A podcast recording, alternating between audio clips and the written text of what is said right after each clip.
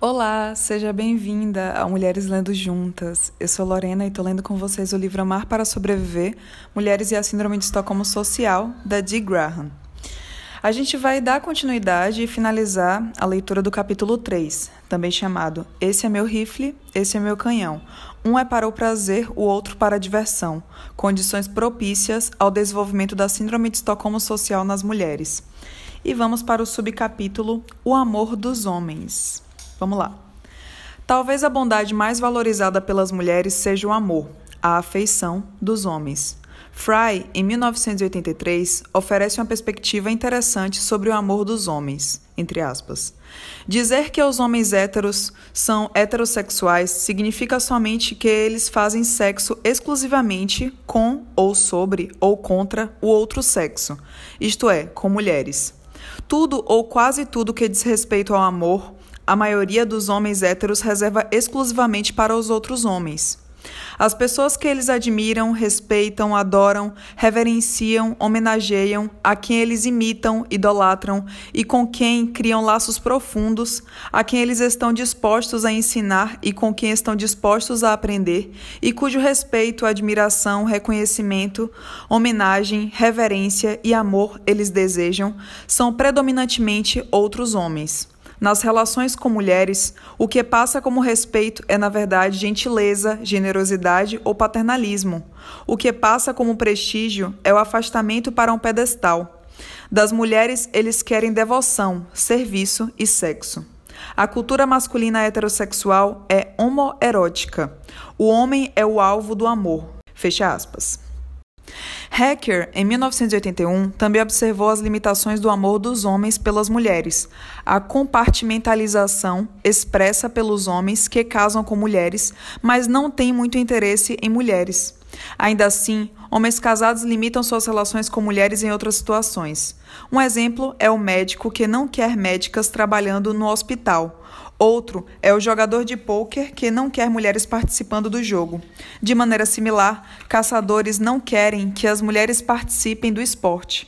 Outro exemplo é o homem que não gostaria de ser assessorado por uma advogada mulher. Hacker observa, entre aspas, os homens são capazes de aceitar as mulheres no que, supostamente, é o maior nível de intimidade, enquanto as rejeitam nos níveis menores, fecha aspas.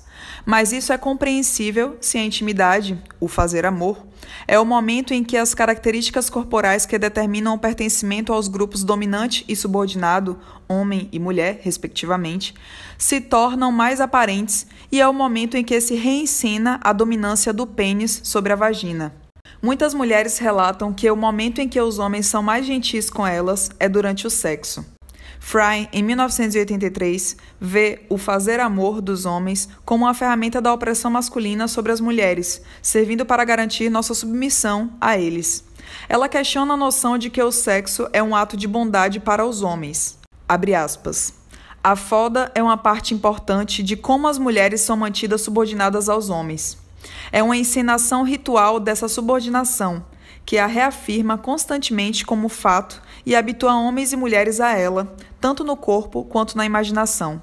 Foder bastante, supostamente também preserva e mantém a crença feminina na nossa própria heterossexualidade essencial, que, por sua vez, para as mulheres, não para os homens, se conecta com o heteroerotismo feminino e o reforça, ou seja, designa o homem como alvo do amor das mulheres.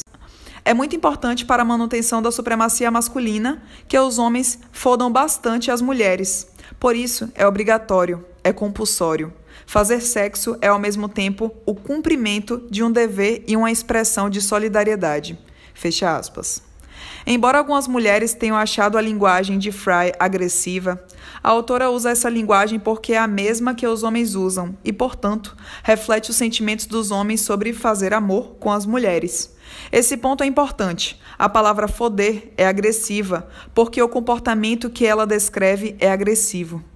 A prática heterossexual no patriarcado estabelece a dominação masculina sobre as esferas mais básicas, privadas e pessoais das mulheres, nossos corpos e nosso erotismo. Dado que a dominância masculina governa a vida pública das mulheres, direito, medicina e assim por diante, a dominação masculina sobre as relações sexuais assegura que tal dominação abranja todos os aspectos da vida das mulheres. À medida que se torna mais complexa, ela se torna menos visível. Há inúmeros exemplos de como a prática heterossexual estabelece a dominação masculina sobre as esferas mais privadas e pessoais das vidas das mulheres. O sexo normal é praticado na posição do missionário, na qual o homem fica em cima. O estímulo erótico do qual as mulheres derivam maior prazer e têm maior probabilidade de levar ao orgasmo é trivializado como preliminar. Só 30% das mulheres atingem o orgasmo quando o sexo envolve só a penetração do pênis. Mas essa é a prática que define o fazer sexo. O resultado disso é que a maioria das mulheres é considerada defeituosa sexualmente. O sexo é definido por uma perspectiva masculina e é o que dá prazer aos homens. É considerado aceitável que um homem pressione uma mulher para fazer sexo. Os homens racionalizam essa pressão, argumentando que, quando nós, mulheres, dizemos não, na verdade significa sim, e alegando que as mulheres precisam fazer sexo para o próprio bem. Ela precisa de rola, entre aspas, né?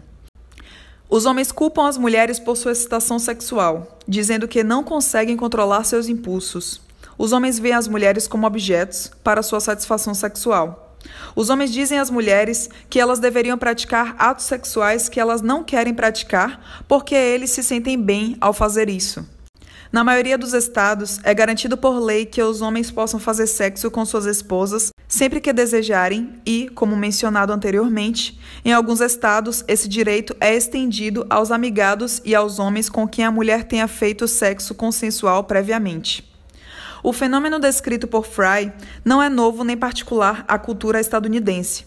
Ao descrever sobre a cultura da Grécia Antiga, Michel Foucault, em 1976 e 78, fez uma observação similar. Aspas, As relações sexuais eram vistas como tendo do mesmo tipo de relacionamento existente entre um superior e um subordinado. Um indivíduo domina e o outro é dominado. Um comanda e o outro obedece. Um vence e o outro é vencido. Isso sugere que, no comportamento sexual, há um papel intrinsecamente honrado e valorizado sem questionamentos, o que consiste em ser ativo, em dominar, em penetrar, em afirmar sua superioridade. Fecha aspas.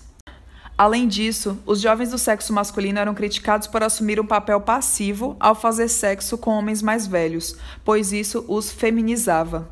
As mulheres que naturalmente desempenhavam esse mesmo papel inferior não eram criticadas, pois, abre aspas, isso estava em conformidade com o que a natureza planejou e com o que a lei prescrevia, fecha aspas. O psicólogo clínico Dr. John Carta Falsa, comunicação pessoal, assinalou que quando os homens falam com outros homens sobre suas relações sexuais com mulheres, eles têm uma experiência sexual uns com os outros, de maneira velada. Eu acrescentaria a essa observação que, quando os homens se juntam para falar sobre foder, comer mulheres e outras façanhas sexuais, eles estão comunicando uns aos outros que, apesar de fazerem sexo com mulheres, os vínculos emocionais se situam entre eles.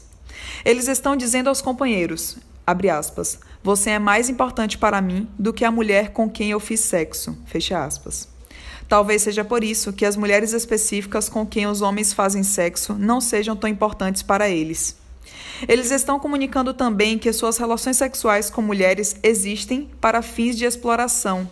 Esse tipo de conversa entre homens coloca os interlocutores dentro do ato sexual entre o locutor e a mulher. Os companheiros estão invisíveis, mas estão lá com o homem que está fodendo, compartilhando do seu sucesso ao explorar uma mulher, os vínculos entre os homens se intensificam por meio da partilha, unidos na subjugação do feminino. Na cultura atual, em muitos casos é preciso haver degradação, humilhação, controle e ou inflição de dor nas mulheres para que os homens gozem, ou seja, atinjam o orgasmo, ou para que sequer tenham experiência sexual e erótica.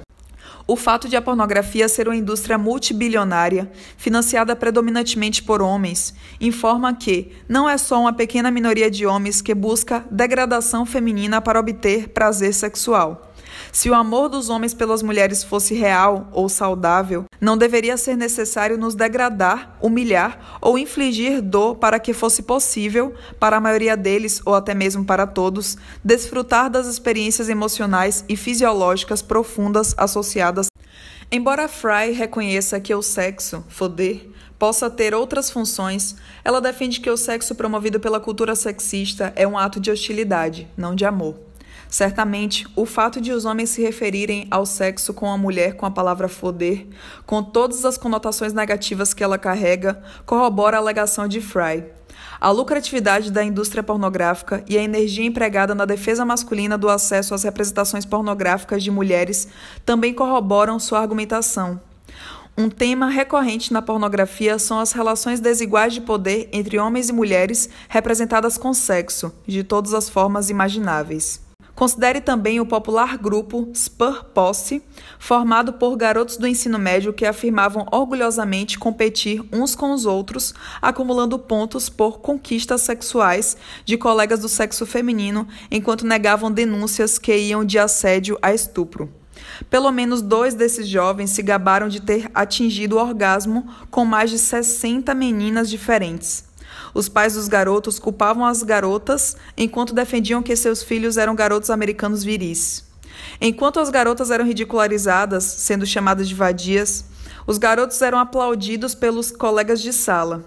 Considere também que os tribunais têm dificuldade de distinguir entre sexo normal e estupro devido à semelhança da dinâmica de poder e da violência contra a mulher presente nos dois casos. Esses exemplos sugerem que o sadomasoquismo é o um modelo para o sexo heterossexual normal na nossa cultura.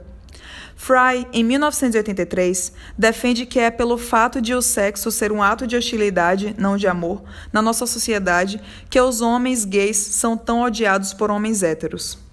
Os homens gays são odiados porque eles fodem os homens, não as mulheres. Se o sexo fosse uma comunicação de respeito, como a cultura alega ser, os homens não temeriam e odiariam os homens que fodem outros homens. A leitora deve se lembrar dos medos exprimidos nas cartas para Ellen Goodman, discutidas anteriormente nesse capítulo, escritas por homens héteros que corriam o risco de ser tratados do mesmo jeito que os homens tratam as mulheres. Na verdade, se ser fodido significasse algo positivo para e sobre o fodido, os homens guardariam essa atividade apenas para eles e a proibiriam para as mulheres. No entanto, como Fry observa, uma limitação geral e quase inviolável ao acesso fálico é que os homens não devem foder outros homens, especialmente homens adultos de sua própria classe, tribo, raça, etc. Quando eles fodem, o fodido é visto como mulher. Ao considerar as bondades masculinas, cavalheirismo, proteção contra a violência masculina, amor e privilégio heterossexual, é necessário ter em mente o contexto em que essas bondades ocorrem. É possível que a bondade ofertada após um trauma decorrente de violência masculina ou de ameaça de violência masculina tenha maior influência sobre o desenvolvimento da Síndrome de Estocolmo Social. Nós mulheres costumamos recorrer mais aos homens do que às mulheres quando buscamos cuidados e apoios após um trauma, porque nós estamos isoladas de outras mulheres que poderiam nos confortar e porque temos a impressão de que os homens são mais capazes de nos proteger da violência masculina. Só depois que os homens e suas instituições fracassam na prestação de assistência é que as mulheres recorrem a outras mulheres. Quanto maior a necessidade de apoio e conforto, mais propensas ficamos a nos afeiçoar aos homens que nos oferecem isso, mesmo que o apoio e o conforto ofertados sejam mínimos. Na verdade, quanto menos apoio nos oferecem, mais dependentes nos tornamos e mais gratas nos sentimos por qualquer migalha de gentileza. Expus todas as considerações para que as leitoras possam determinar por si próprias se os homens, enquanto grupo, são bondosos com as mulheres, ou, indo direto ao ponto, se as mulheres têm a percepção de que os homens são bondosos com elas. Alguns homens, de fato, são genuinamente atenciosos com as mulheres, pelo menos de vez em quando. Alguns homens remam contra a maré, trabalhando individualmente contra a opressão social das mulheres pelos homens. No entanto, não vem ao caso se alguns homens ou grupos de homens sentem amor verdadeiro, mutuamente emancipatório, pelas mulheres ou são genuinamente bondosos com as mulheres. Senhores de escravos que eram bondosos podem ter tornado a escravidão mais tolerável para seus escravos, mas isso não fazia da escravidão algo menos hediondo. Além disso, homens gentis e amorosos sempre podem mudar de rumo, deixando de ser gentis e amorosos. Assim, a ameaça de suspensão é um instrumento de controle social das mulheres, mantendo-as focadas nos homens e se esforçando para que eles continuem bondosos. A única bondade real que os homens podem oferecer às mulheres é a adesão e o apoio à nossa luta contra a dominação masculina. As bondades apresentadas nessa sessão são as que a nossa sociedade prescreve que todos os homens devem oferecer às mulheres, mesmo que apenas a algumas de nós e somente quando somos consideradas merecedoras. Por essa simples razão, elas merecem ser examinadas em conjunto. Porque uma cultura caracterizada pela violência masculina contra as mulheres, um patriarcado, prescreve a bondade masculina para com as mulheres, o exame das funções desempenhadas por essa bondade no patriarcado e das condições sociais que suscitam nas mulheres a necessidade de tais bondades leva à conclusão de que o patriarcado se fortalece com as bondades que os homens, enquanto grupo, devem oferecer às mulheres. Por meio dos atos de bondade masculinos, as mulheres conseguem participar do patriarcado. Essas gentilezas escondem com um manto de cavalheirismo o núcleo misógino da nossa cultura disfarçando a situação real das mulheres. Se as gentilezas masculinas para com as mulheres realmente fossem só gentilezas, um homem ficaria contente de ser alvo dessas mesmas gentilezas vindas de outro homem. Ele ficaria contente se outro homem ou mulher acendesse seu cigarro ou puxasse uma cadeira para ele sentar. Ele ficaria contente de extrair sua renda, prestígio, poder e até identidade de sua parceira. Ele teria orgulho se um outro homem ou mulher se oferecesse para acompanhá-lo até seu carro de noite. Mas, na verdade, entre aspas, uma das piores coisas que pode acontecer com um homem é ser tratado ou visto como uma mulher, ou como parecido com uma mulher. Fecha aspas. As mulheres estão isoladas de outras mulheres e de perspectivas que não sejam as dos homens? Mesmo que a sobrevivência das mulheres seja ameaçada, que elas não tenham como escapar dos homens e que eles sejam gentis com elas, não é esperado que a síndrome de Estocolmo social se desenvolva nas mulheres, enquanto grupo, se elas não estiverem isoladas de perspectivas que não as dos homens. Então, existem razões para acreditar que as mulheres estão isoladas? Uma mulher que dedica seu tempo e sua energia emocional e cognitiva aos homens e às crianças, em detrimento de outras mulheres, particularmente de mulheres da sua própria faixa etária e condição de vida, é uma mulher que está isolada. O isolamento assume duas formas: física e ou ideológica, embora o isolamento físico promova o isolamento ideológico. Isolamento ideológico uma mulher exposta a ideias, opiniões, atitudes, sentimentos e necessidades de homens e crianças, e que não tem contato com ideias, opiniões, atitudes, sentimentos e necessidades de mulheres em situação semelhante à sua, é uma mulher que está ideologicamente isolada. O isolamento ideológico ocorre sempre que as mulheres não têm acesso a pessoas que adotam a perspectiva das mulheres e não as dos homens. Quando as mulheres se reúnem, mas há ao menos um homem presente, é provável que ocorra isolamento ideológico. Isso acontece porque a maioria das mulheres tenta cuidar dos homens e se precaver contra a raiva deles. Por esse motivo, os homens costumam ser líderes desses grupos, tornando-se mais influentes do que as mulheres do grupo.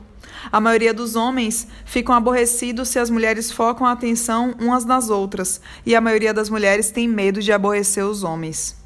É possível que um grupo só de mulheres se reúna para tomar um chá, etc., mas suas membras permaneçam isoladas ideologicamente, caso durante a conversa elas apresentem as perspectivas dos homens e não as suas próprias. Quando ideologicamente isoladas, sentimos que nossos problemas, pensamentos e sentimentos são particulares a nós enquanto indivíduos. O resultado disso é que somos impedidas de reconhecer a base sociopolítica dos nossos problemas e das nossas circunstâncias. Na década de 1970, grupos de conscientização feminista permitiram que as mulheres percebessem que nossos problemas têm base política, mas poucas mulheres foram expostas a esses grupos. Surgiram grupos de apoios para setores específicos de mulheres, lésbicas, vítimas de violência doméstica, vítimas de incesto. Provavelmente, devido à grande importância do apoio comunitário para as membros desses grupos, eles permanecem ativos em muitas áreas até hoje. No entanto, todas nós, mulheres, precisamos de apoio comunitário para lidar com nossas preocupações específicas. Nesses grupos, as membras contam seus problemas e começam a perceber que os problemas que acreditavam ser só seus eram compartilhados por outras mulheres. Essa constatação leva as mulheres a questionar por que todas elas estão passando por problemas pessoais, fazendo-as começar a enxergar como os arranjos entre homens e mulheres na nossa cultura criam problemas para todas as mulheres. Desse modo, a conversa entre mulheres nos politiza, rompendo nosso isolamento ideológico conforme desenvolvemos uma perspectiva feminina, uma perspectiva que emerge da análise da situação das mulheres e que está enraizada nas nossas experiências. Essa análise produz a substância do que se conhece como feminismo. A maioria das minhas alunas na Universidade de Cincinnati não sabe o que é feminismo e teme ser rotulada como feminista. A palavra feminista é tratada como um palavrão, algo que não se deve falar em público.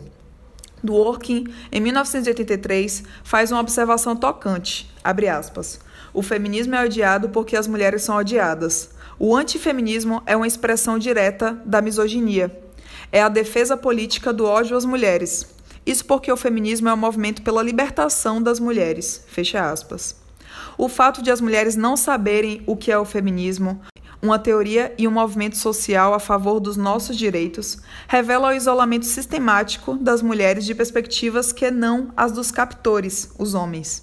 O medo que as mulheres têm de ser rotuladas como feministas revela que os homens estão conseguindo evitar que lutemos por nossos direitos. Se não lutarmos por nossos direitos enquanto mulheres, é improvável que algum dia escapemos da dominância masculina. Isolamento físico. Uma mulher que tem pouco ou nenhum contato com outras mulheres está fisicamente isolada. A maioria das mulheres estão isoladas umas das outras porque a maior parte dos lares é composto de um homem adulto e uma mulher adulta.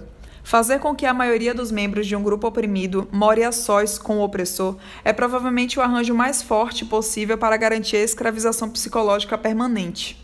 Sendo o homem adulto pai ou marido, o efeito é o mesmo: a mulher fica isolada de outras mulheres. O papel de dona de casa isola a mulher fisicamente, ajudando a assegurar que ela só tenha contato regular e contínuo com seu marido, membro do grupo opressor, e seus filhos. As mulheres mais isoladas devem ser aquelas que são donas de casa em tempo integral, que não tenham um emprego remunerado que as tire de casa e que as coloque em contato com outras pessoas e que têm muitos filhos, especialmente crianças que ainda não vão para a escola.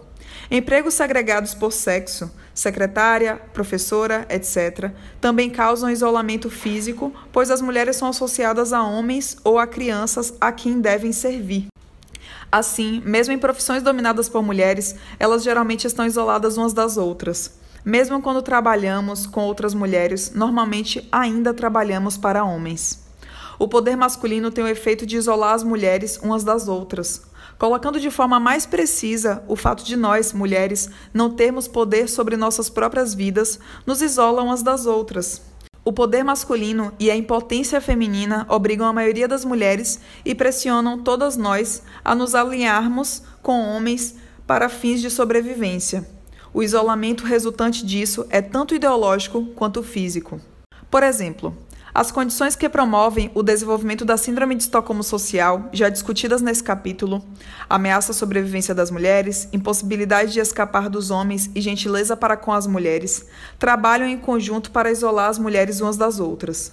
Barbara Polk, em 1976, identificou quatro mecanismos utilizados pelos homens para manter o poder sobre as mulheres entre aspas, usar força bruta, ameaça à sobrevivência, restringir as opções, impossibilidade de fuga, e sancionar seletivamente as mulheres dentro dessas opções, uso seletivo da gentileza com mulheres que os homens consideram merecedoras.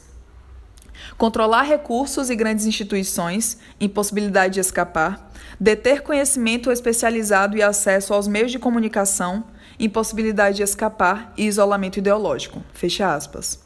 Esses mecanismos de manutenção da dominação masculina são exemplos das quatro condições necessárias para o desenvolvimento da Síndrome de Estocolmo. Todas essas manifestações de poder masculino, identificadas por Polk, também servem para nos isolar umas das outras, pois somos pressionadas a nos alinhar a homens. As mulheres, enquanto grupo, estão numa posição comparável à de um refém cujo captor lhe aponta uma arma à cabeça e diz, entre aspas, se você tentar escapar, eu te mato. Fecha aspas.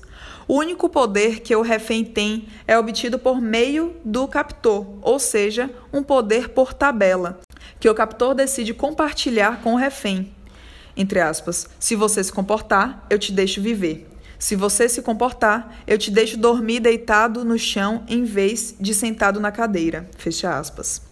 Para nós, mulheres, as reféns, o melhor a fazer nessas circunstâncias a curto prazo é nos alinharmos aos homens, nossos captores. Com esse alinhamento, as mulheres, as reféns, podem diminuir a chance de se tornar alvos da força bruta dos homens, os captores, e podem ser compensadas pelo, entre aspas, bom comportamento, fecha aspas, como definido pelos homens, os captores.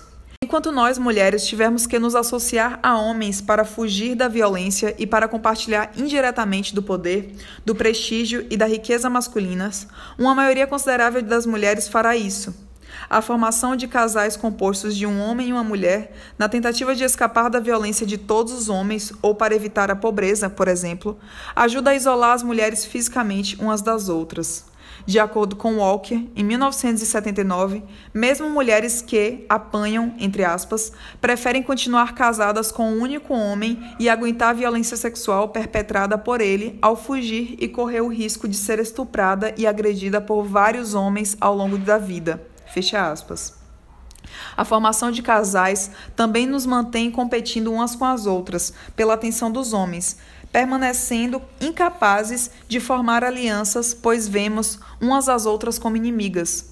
Como os homens têm acesso direto ao poder, em âmbito social, os esforços femininos visando o alinhamento a homens influenciam as relações mais íntimas e eróticas das mulheres.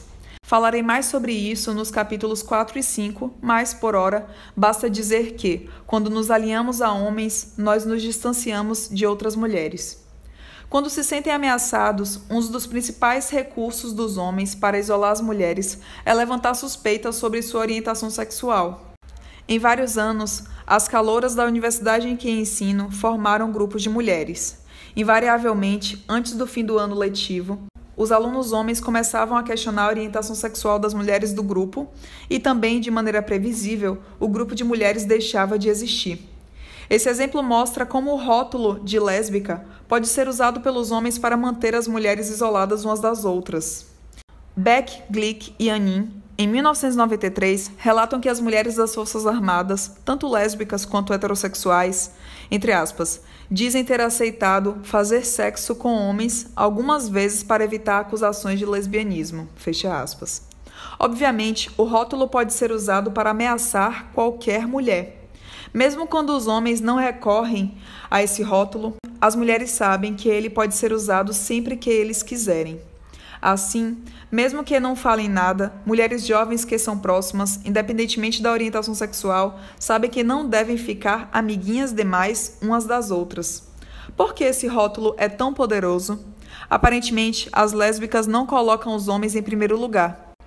As mulheres que não colocam os homens em primeiro lugar não recebem os privilégios, recompensas, concedidos às que se alinham a homens, o que inclui alguma proteção contra a violência masculina de todos os homens.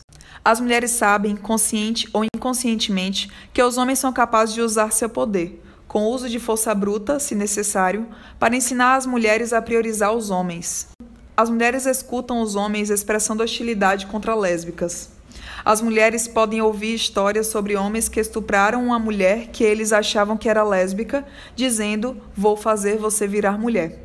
Isso as ensina a priorizar os homens. As mulheres entendem o recado, são os homens que têm poder, e as mulheres só têm acesso a esse poder quando se unem a eles.